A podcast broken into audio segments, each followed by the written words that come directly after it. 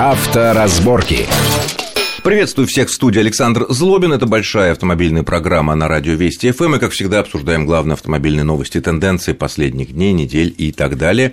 А, сегодня поговорим о качестве бензина и можно себя обезопасить каким-то образом от того, что нам могут залить э, и испортить нам автомобиль.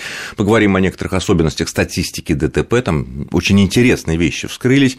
Ну и о всяких новациях, которые предлагаются в оборудованиях наших автомобилей, которые могут стать обязательными и, возможно, будут стоить дополнительных денег. В гостях у нас сегодня зам главного редактора проекта «Автомейл.ру» Юрий Урюков. Юрий, приветствую вас в нашей студии. Здравствуйте. А, ну, давайте начнем с бензина, наверное, да, как известно, э, президент некоторое время назад высказал очень ну, такое жесткое неудовольствие тем, что много некачественного бензина льют, привел даже цитаты из известного э, фильма.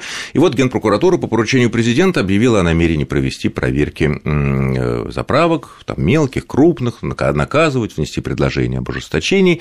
Тут все понятно, будем ждать результатов. У меня вопрос как эксперт вот такой другой.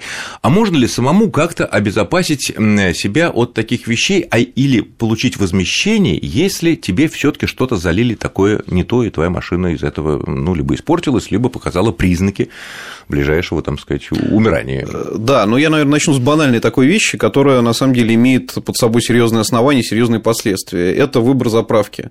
А, то есть, естественно, все мы вроде слышали, все мы знаем, что нужно смотреть на бренд, смотреть, заезжать только на фирменные заправки, где вроде как следят за качеством, не заправляться на каких-то непроверенных АЗС, и это все правильно, и так нужно делать. Сразу вопрос по поводу брендов. Ведь известно, что многие крупные бренды, да практически все их можно и не называть специально, э, работают не только имеют свои заправки, но и франшизы. Угу.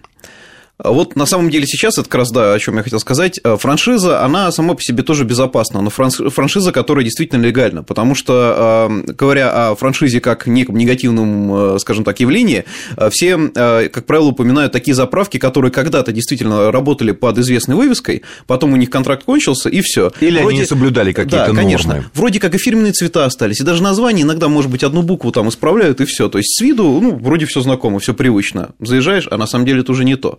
И это действительно опасно. На это нужно смотреть внимательно, не просто там вроде как знакомое сочетание цветов попалось или там знакомое название, смотрите внимательно. Да, зеленые либо бело-красные. Если хотите, да, да. Смотрите, смотрите сертификаты, все это, как правило, доступно. А, почему на это стоит обращать внимание? Естественно, как правило, бензин там ну, с большой долей вероятности будет некачественным. И второе, если даже что-то случилось, предъявлять претензии таким заправкам, ну, как правило, бесполезно. Практика показывает, что там столько всяких подставных лиц, подставных фирм, какие-то непонятные компании, что даже если вина будет доказана, доказано, отсудить у кого-то что-то, ну, просто не получится. Или это все растянется там на десятилетия. А другое дело фирменные заправки. Да, и там действительно случаются проблемы с топливом. Но, как правило, они случаются по недосмотру какой-то конкретной АЗС. Оператор что-то напутал, при сливе там, может быть, как-то там технологию не соблюли. А, все равно, да, случаются проблемы с двигателем, но там хотя бы знаешь, кому эти претензии предъявлять. И, в принципе, как правило, в цивилизованном русле можно их решить. А как э, предъявлять претензии? Правильно ли я понимаю, что первый пункт – это обязательно сохранять чек? Да, естественно естественно. Хотя это, естественно, еще не является гарантией, потому что если попытаться по чеку предъявить через месяц какие-то претензии... Ну, Нет, общем, ну про месяц да. мы даже вообще не говорим. Если мы говорим, вот мы заправились, выехали, и через там 5 километров, я не знаю, у меня что-то совершенно неожиданно забарахлил двигатель, я встал и так далее. Вот допустим, вот нарисовали такой вариант, который наиболее, наверное, вероятный в этой ситуации, да, каковы должны быть действия? Да, значит, естественно, как правило, хотя бы некоторое время не убрасывать чек заправки, я, например, тоже этому правилу следую, и, в общем-то, пока еще от этого не пострадал, ничего в этом страшного нет. Если вдруг э, вы поняли, что с машиной что-то случилось, естественно, нужно в тот сразу... же день, буквально да, вот да, да, сейчас, ну, сразу, потому нужно, что... естественно, не испытывать судьбу, как правило, если можно доехать, доехать до официального дилера, вообще любого. А, при самом, допустим, худшем раскладе, если это произошло далеко от Москвы, вообще в любой сервис, где хоть есть какие-то признаки того, что это не какая-то гаражная мастерская, а с какими-то документами хоть, да, где а, могут провести проверку и сказать, да, действительно, вышел из строя этот датчик, или у вас что-то случилось по вине топлива. А если это случилось в Москве... А это сложная процедура? Э, на самом деле не особо сложная, потому что такие вещи, как, например, там пропуски зажигания, говоря техническим языком, или выход из строя там, датчиков, там, не знаю, контроля кислорода, то есть все это связано прежде всего с качеством топлива. Да, может быть, иногда косвенно, но заключение эксперта, оно делается, ну, практически на месте, да. Ну, то есть, О том, что датчик сервис... вышел по такой-то причине. Да, да. Но ведь эти сервисы, даже если оборудованы самым современным оборудованием, самый что ни на есть официальный, разве могут они определить, провести анализ самого бензина? Это второе ведь подтверждение, наверное, необходимое. А вот теперь, да, а вот теперь следующий момент. А, для того, чтобы доказать действительно, что топливо некачественное, и, и оно вас, причина. Да, естественно, и с вас в итоге ответчик в лице заправки или там компании заправщика потребует это, нужно опечатать топливный бак, это, опять же, взять пробу, естественно, и опечатать топливный бак, что никто туда ничего не заливал, ничего там, не знаю, не подмешивал. Пробу, наверное, ничего. при свидетелях? Да, конечно, конечно. А, а разве можно в современной машине взять пробу? Ну, Это раньше из «Жигулей» можно было высосать да, сейчас, бензобак сейчас, сейчас и различные его. сеточки и так далее, но есть, естественно, условия сервиса, можно в конце а концов от, топливной рампы, э, в общем-то, там есть такие пробные штуцеры, да, оттуда можно взять забор топлива. Понятно. А, то есть, в принципе, да, в принципе, это все возможно. Нужно взять пробу топлива, и, естественно, дальше уже должна рассматривать независимая экспертиза. А, можно и без этого, да, можно сразу там обратиться в суд, имея на руках просто заключение сервиса, что как вероятная причина это топливо, да. Ну, может быть, до суда но... еще до судебной претензии компании? Да, естественно. А, но, как правило, это все, если ну, доходит до суда, все равно суд будет назначать свою экспертизу, все равно потребуется брать пробы топлива, и лучше, чтобы они были вот свежие, непосредственно, что называется, вот в день события. И это намного упростит, и, в общем-то, потом ну, не других вариантов просто моментов. нет перспективы судебной никакой, я думаю. Да, вот конечно. то, что мы говорим, это единственный возможный, наверное, ход, когда есть судебная перспектива. Да, что касается досудебных претензий, э, у меня, в принципе, такой случай был с одной известной топливной компанией, э, слава богу, у меня двигатель не пострадал, у меня были другие претензии в плане там и, э, скажем так, то обмерили, да, обвесили на заправке, в общем-то, это было очевидно, и мне действительно пошли навстречу, все компенсировали, все оказалось хорошо. Опять же, если у вас... А что значит обмерили на заправке? То есть в 60-литровый бак залили 70 значит, литров? по чеку, да, по чеку мне залили литров на 15 больше, чем физически может вместить бак моего автомобиля. Вот, что у меня вызвало определенные подозрения. Вот, есть... Мне пришлось написать претензию. И разбирался и... ты сразу, не уезжая из заправки? Не уезжая, естественно, а, не уезжая из заправки. Я сразу чек. написал претензию в книге жалоб по предложению, она до сих пор еще действует, ее обязаны просматривать. И это действительно возымело эффект.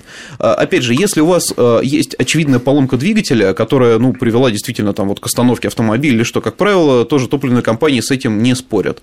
Но если есть какие-то спорные моменты, потому что, ну, например, заправили, там, не знаю, 10 литров топлива, что-то случилось вроде как с автомобилем. Сразу начинаются споры. А где вы раньше заправлялись? А вот это вот откуда эта смесь появилась? А может быть, у вас в баке там, не знаю, конденсат, еще что-то. Здесь уже, да. Осадок какой-то, если Конечно, машина не таких, новая. таких спорных моментов очень много. И поэтому я говорю о том, что лучше не затягивать и все делать вот как можно быстрее. Ну, это единственный вариант, да, рассчитывать да, на... По-другому никак. На что-то. Ну что ж, а мы будем ждать э, завершения проверки Генпрокуратуры. Может быть, штрафы э, вырастут за такого рода нарушения настолько для недобросовестных продавцов бензина, что просто обманывать будет невыгодно. Ну, в общем, бензин пока у нас не такой дорогой, и Наверное, все-таки так есть такая возможность. Э, следующая тема достаточно интересная, на мой взгляд. ГИБДД России распространила данные статистики о количестве ДТП, которые произошли в нашей стране за вот первые 4 месяца этого года. Э, мы видели одну интересную тенденцию. Ну, не то чтобы резко, но практически все, э, практически все нарушения, практически все ДТП стало меньше. О чем это свидетельствует? Что просто вот кризисное явление народ стал меньше ездить, или все-таки мы стали ездить немножко ответственнее? Я думаю, что все-таки ездить меньше не стали, потому что те, кто привык использовать автомобиль в повседневной жизни, его и продолжают использовать. Нет, но если он ну, попал под сокращение, он, наверное, уже ездит не каждый день. Ну, или это каждый да, день уже... ездит на. Ну, да, резюме он может рассылать по электронной почте, пока тебя вызовут, пока поедешь. Ну, судя по количеству пробок в той же Москве, пока, в общем-то, не особо заметно падение и снижение ну, темпа потока. Нет. Да, на самом деле здесь все-таки мне кажется, что больше сыграл эффект как раз, ну, может быть, такого кнута, да, то есть и камер на дорогах стало больше, и штрафы у нас стали собирать тщательнее, в том числе и, не знаю, там, ну, то есть любые какие-то ограничения, которые касаются жизни автомобилистов, а мне еще они... показалось, что после того, как произошла вот эта резкая девальвация, падение курса рубля, люди стали бережнее относиться к железу понимая, что ремонт будет стоить гораздо дороже, чем он стоил раньше.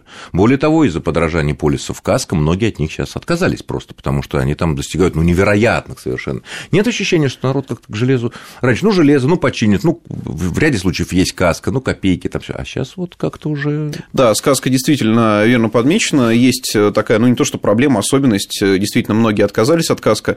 Насчет того, что стали ездить аккуратнее, я бы вообще, наверное, сказал, что по сравнению с той же Европой, Европой мы как-то привыкли относиться к автомобилям бережнее все равно. И да, наверное, в кризис это, скажем так, усугубилось. Да, мы понимаем, что и ремонт дорогой, и надо экономить. Ну, я не думаю, что это какой-то прям вот был Повлияло, такой ошеломляющий эффект. Насчет да, Европы, кстати, ты верно подметил, это, наверное, у нас такая генетическая память, когда автомобиль переходил от отца к сыну, а то и там дедов автомобиль, на котором там какой-то молодой человек учился, но мы видим в Европе, что там проблема с парковкой давно уже, и достаточно Конечно. гораздо более серьезно, чем в наших относительно просторных городах. Э, ну, все машины там, то, что мы называем котсаны, бампера. Да, ну, особенно, особенно во Франции или Испании. Франция, да. Италия, Испания, абсолютно. Ну, в Германии чуть поменьше, а вот это вот так называемый южный пояс Европы. То есть они спок... бампер – расходный материал, он для того и существует, чтобы им притереться аккуратненько, да, и никто там из-за царапины, не... а уж того, чтобы из-за царапины какой-то останавливаться там, да, и вызывать ДТП, там, ну, да, расходный материал, ну, царапин, ну и ладно. Да, к этому ну, относится, ну, да, гораздо проще. Такова жизнь. Ну, хорошо, э, в этой статистике ГИБДД у меня вызвала интерес еще вот такая вот вещь мне кажется, впервые вот они такую сделали разбивку по уровню образования э, нарушителей ДТП, которые совершили тяжкие ДТП и были даже э, осуждены за них. И выяснилось, что э, порядка там 75-80% людей, совершивших тяжкие ДТП, не имели высшего образования, были там среднее, среднее специальное образование. А в нашей стране, в которой ну, практически поголовно сейчас уже высшее образование, не будем говорить о его качестве, естественно, да, вот это вы, неужели люди, которые имеют более образованные, они ездят аккуратнее? Вот об этом мы попробуем поговорить в следующей части нашей программы, буквально через э, пару-тройку минут. Авторазборки.